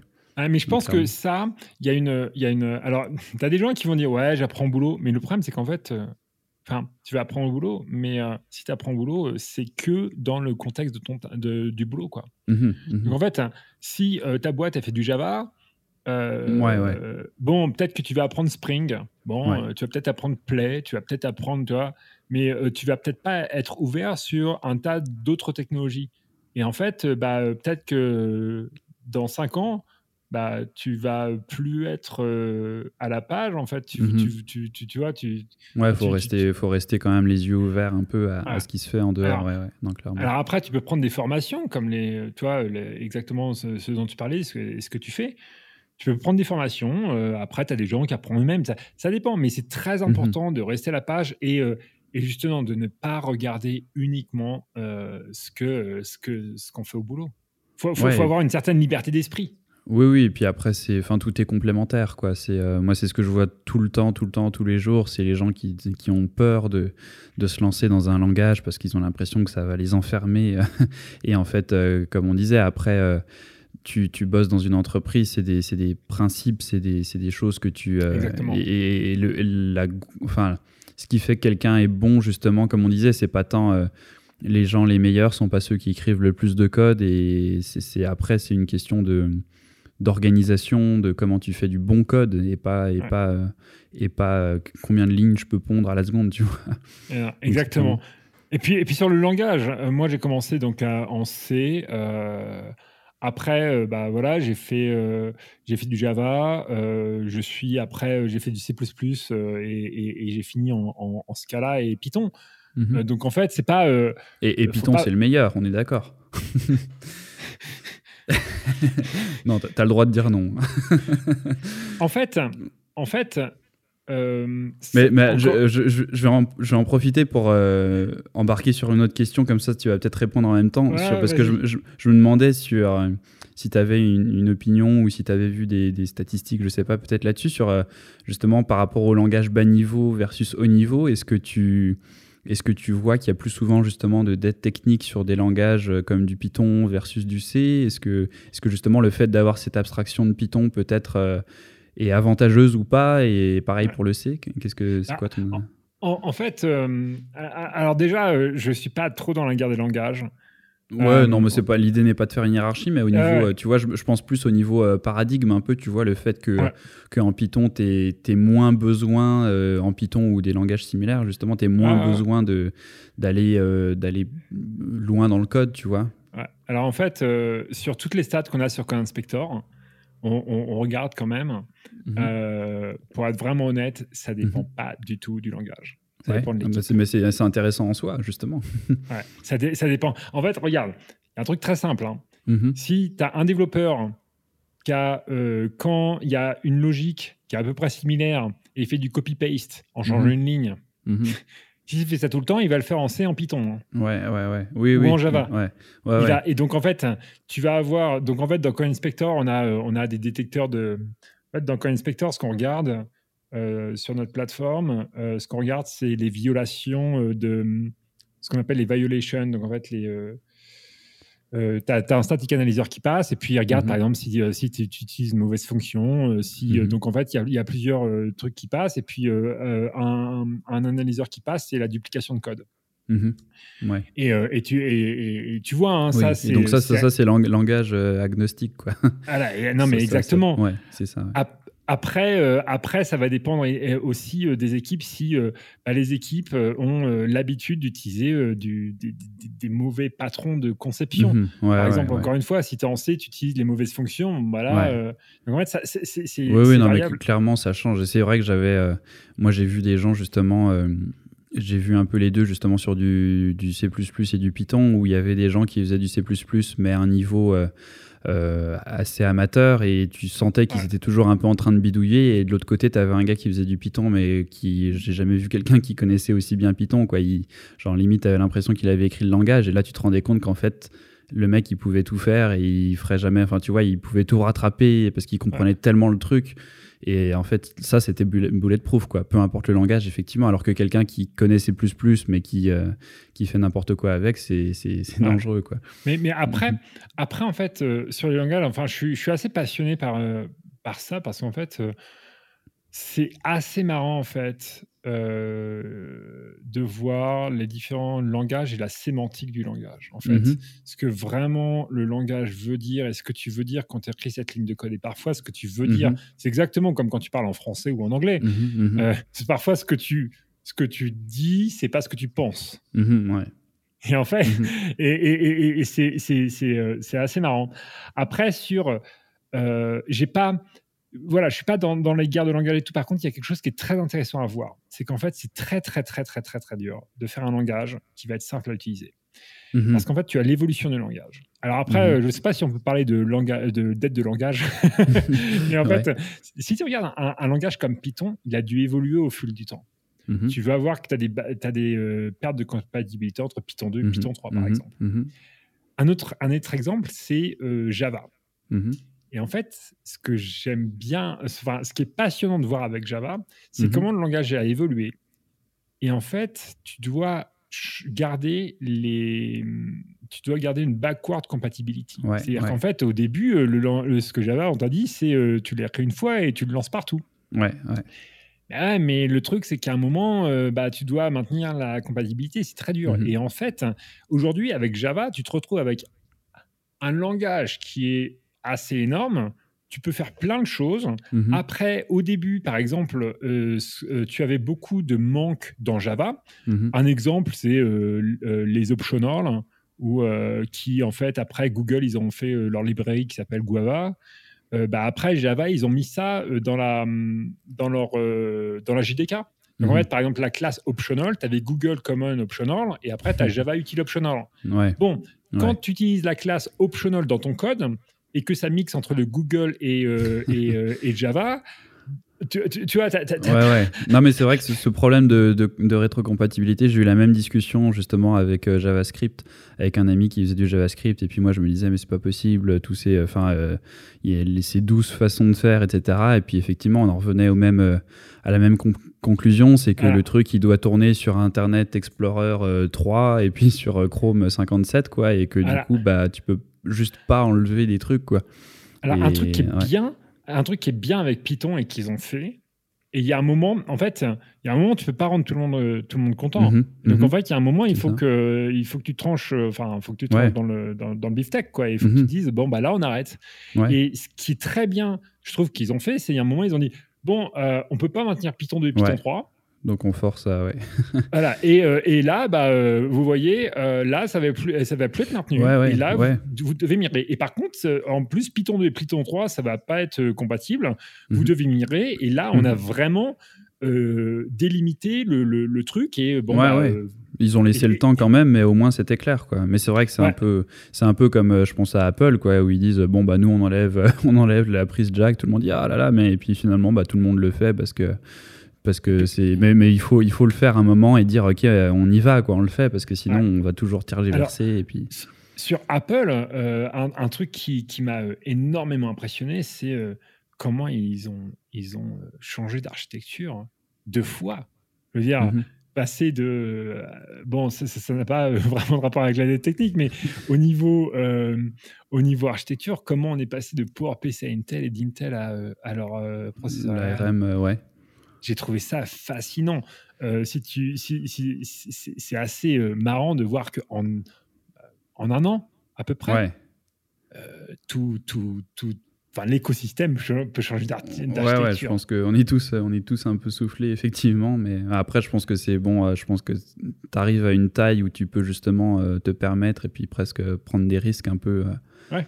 un peu là-dessus avec. euh, Enfin, c'est sûr que c'est quand même un coup de poker, mais mais euh, mais bon, ils ont des ressources quoi. Euh, Oui, non, éco- non, exactement. Ouais. je voulais euh, peut-être euh, continuer et puis terminer sur l'avenir parce qu'on en avait parlé au début. Ouais. Euh, les outils du futur, euh, on, on l'a un peu évoqué déjà justement par rapport euh, bah, à, à ton site et puis, euh, et puis même euh, comme tu parlais de GitHub, tout ça, Ouais. et, et cette, cette dualité entre le- la responsabilité sur l'humain, mais maintenant aussi beaucoup sur les outils. Comment tu Ouais. vois du coup dans les 5-10 ans, est-ce que ça va devenir complètement automatisé? Est-ce que ça va être quelque chose qui va s'enlever de notre esprit finalement et on n'aura plus besoin d'y toucher? Ou est-ce que à l'inverse, ça va devenir tellement compliqué qu'il va falloir avoir des gens euh, qui vont être spécialisés là-dedans Je sais pas.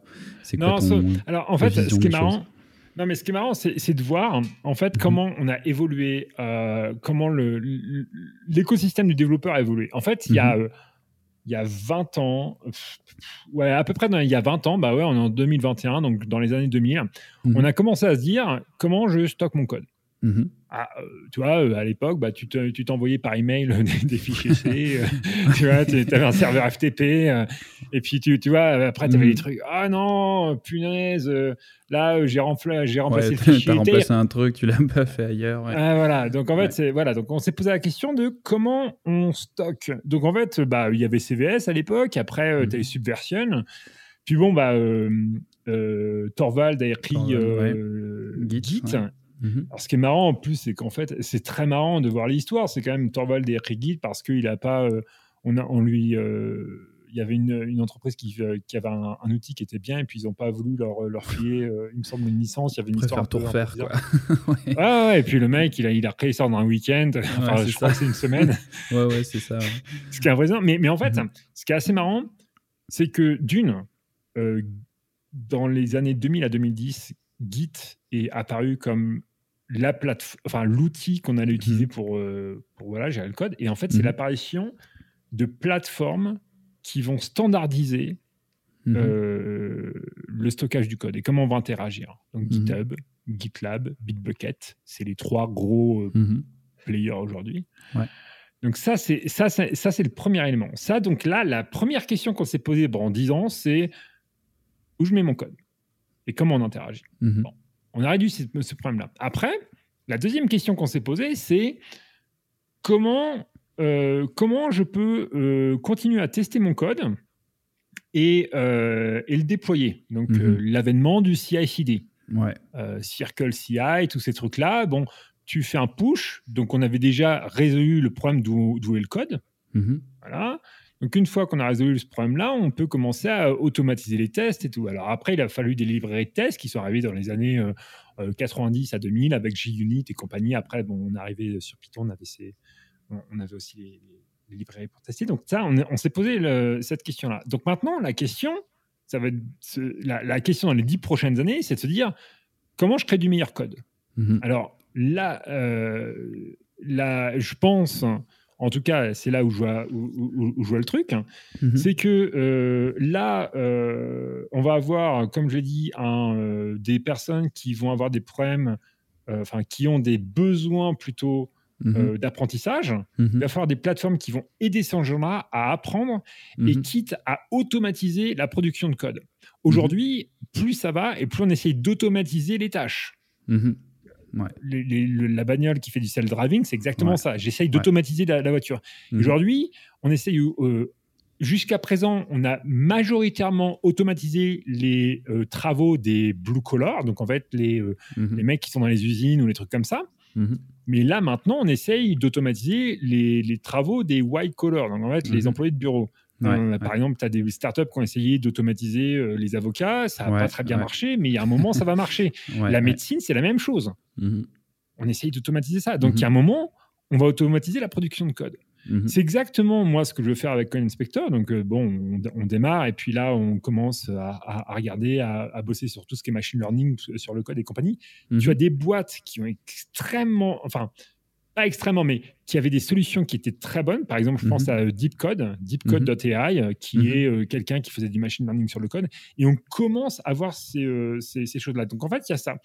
Le dernier point, c'est aujourd'hui, euh, on a standardisé toutes ces plateformes. GitHub, Mhm. c'est une standardisation. Ouais. Exactement comme euh, on, a, on, on commence à automatiser le déploiement avec euh, Docker et Kubernetes. Mhm. Tu automatises, tu as une plateforme et tu fais ça. Mhm. AWS, c'est la même chose. On standardise les process et, et les plateformes. Et aujourd'hui, en fait, il y a un truc qu'on n'a pas encore standardisé, c'est l'éditeur de code. Ouais. Tu, tu utilises sûrement Sublime ou VS Code. PyCharm. Mais Euh, PyCharm. VS, VS Code aussi, ouais. ouais. Moi, j'utilise IntelliJ, euh, Ouais, qui est une ouais, très bah, bonne plateforme. Ouais. Mais le problème, tu as un problème énorme là-dessus. C'est qu'en fait, tu dois toujours installer le logiciel. Mhm. Tu dois lancer les tests en local, Mhm. ce qui est dépendant de tes, variables d'environnement, ton environnement.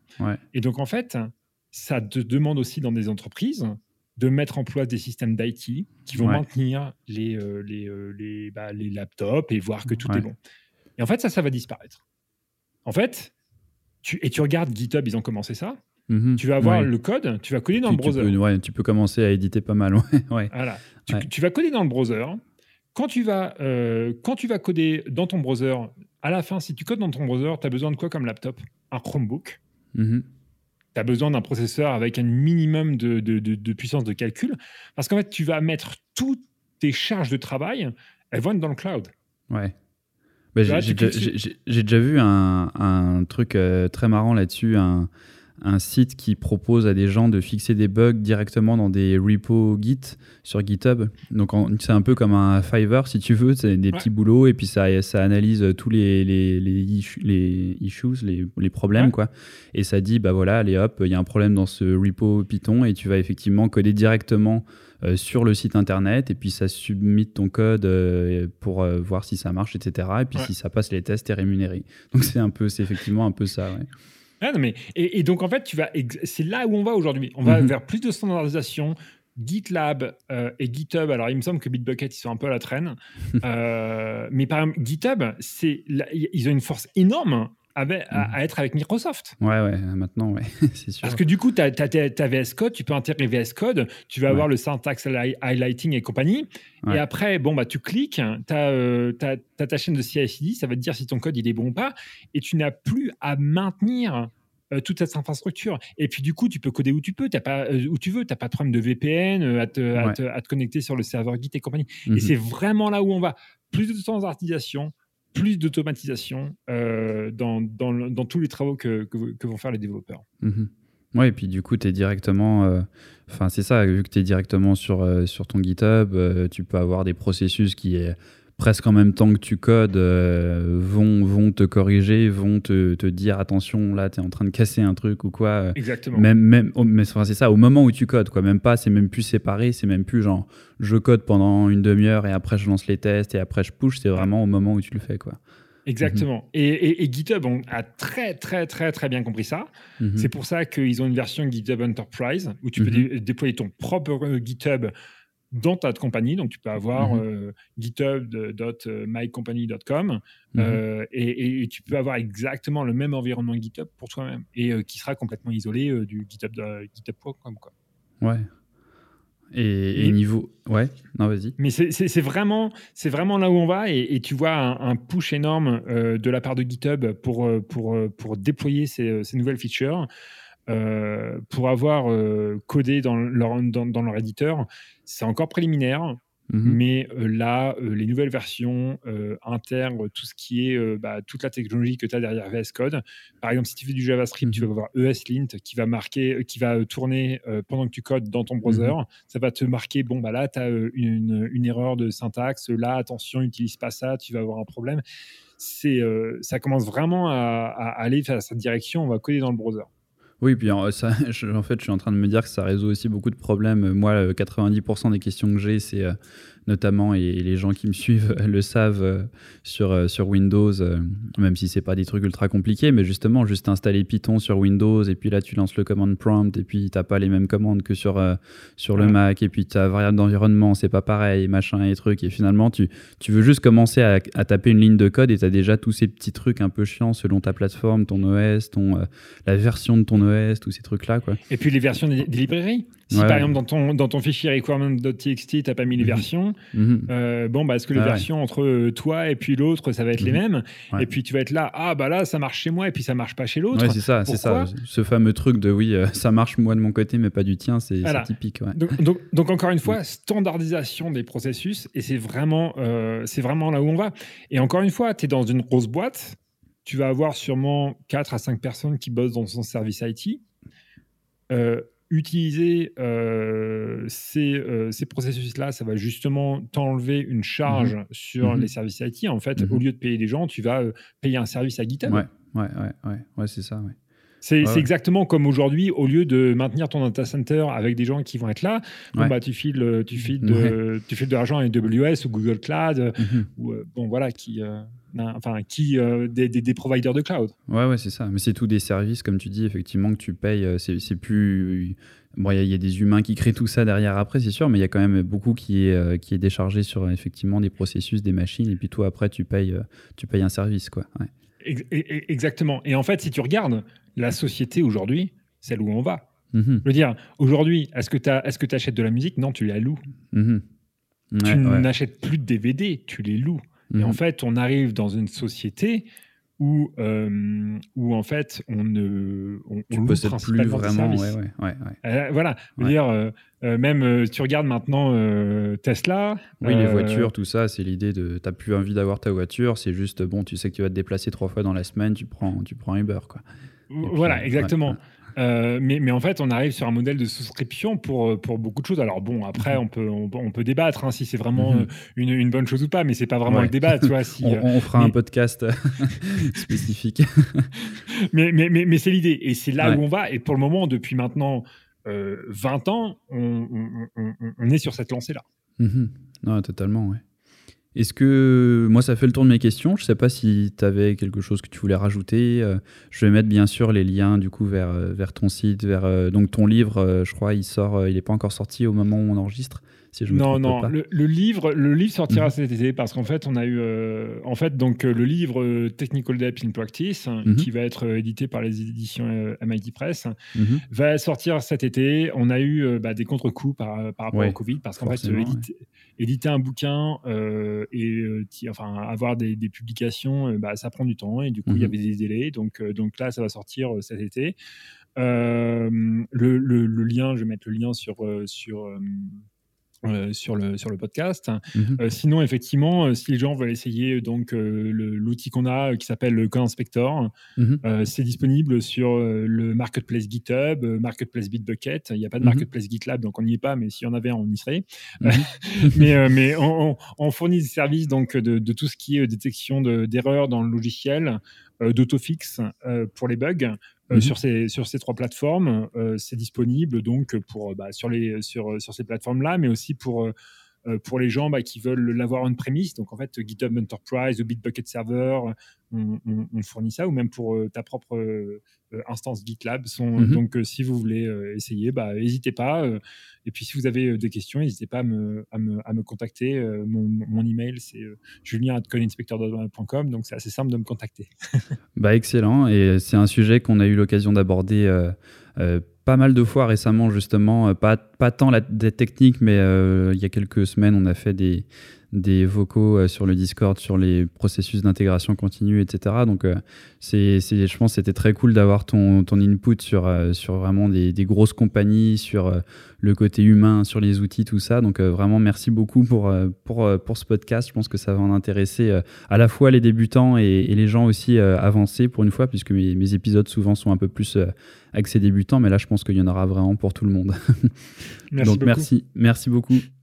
Merci. Et voilà, c'est la fin de ce huitième épisode du podcast de Dogstring. Merci d'avoir écouté jusqu'au bout. N'hésite pas, bien entendu, à le partager avec ton entourage et à mettre une note sur iTunes et les autres plateformes de podcast, ainsi qu'un commentaire pour nous dire ce que tu as pensé de l'épisode. Bien sûr, abonne-toi au podcast pour ne rien rater. Et nous, on se retrouve le mois prochain pour un nouvel épisode du podcast de Dogstring.